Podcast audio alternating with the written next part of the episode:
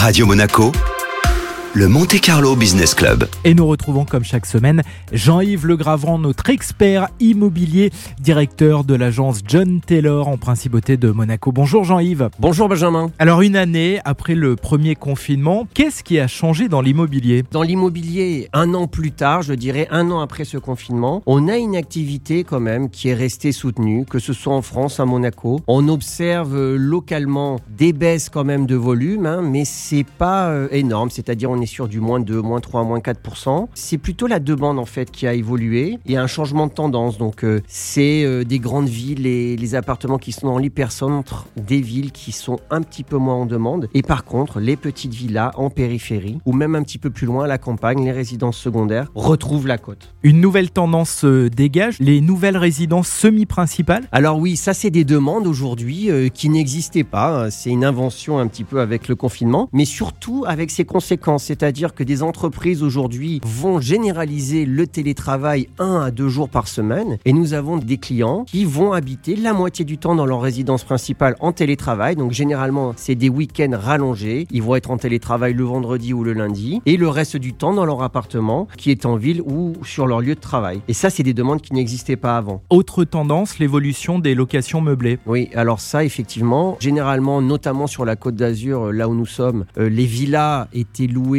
de manière saisonnière, donc on avait vraiment un boom euh, juillet-août. Et aujourd'hui, on est au mois de mars, on a déjà beaucoup de locations euh, meublées qui ont été faites, et des belles villas euh, avec du jardin disponibles à la location meublée se font rares. Merci Jean-Yves. Merci Benjamin.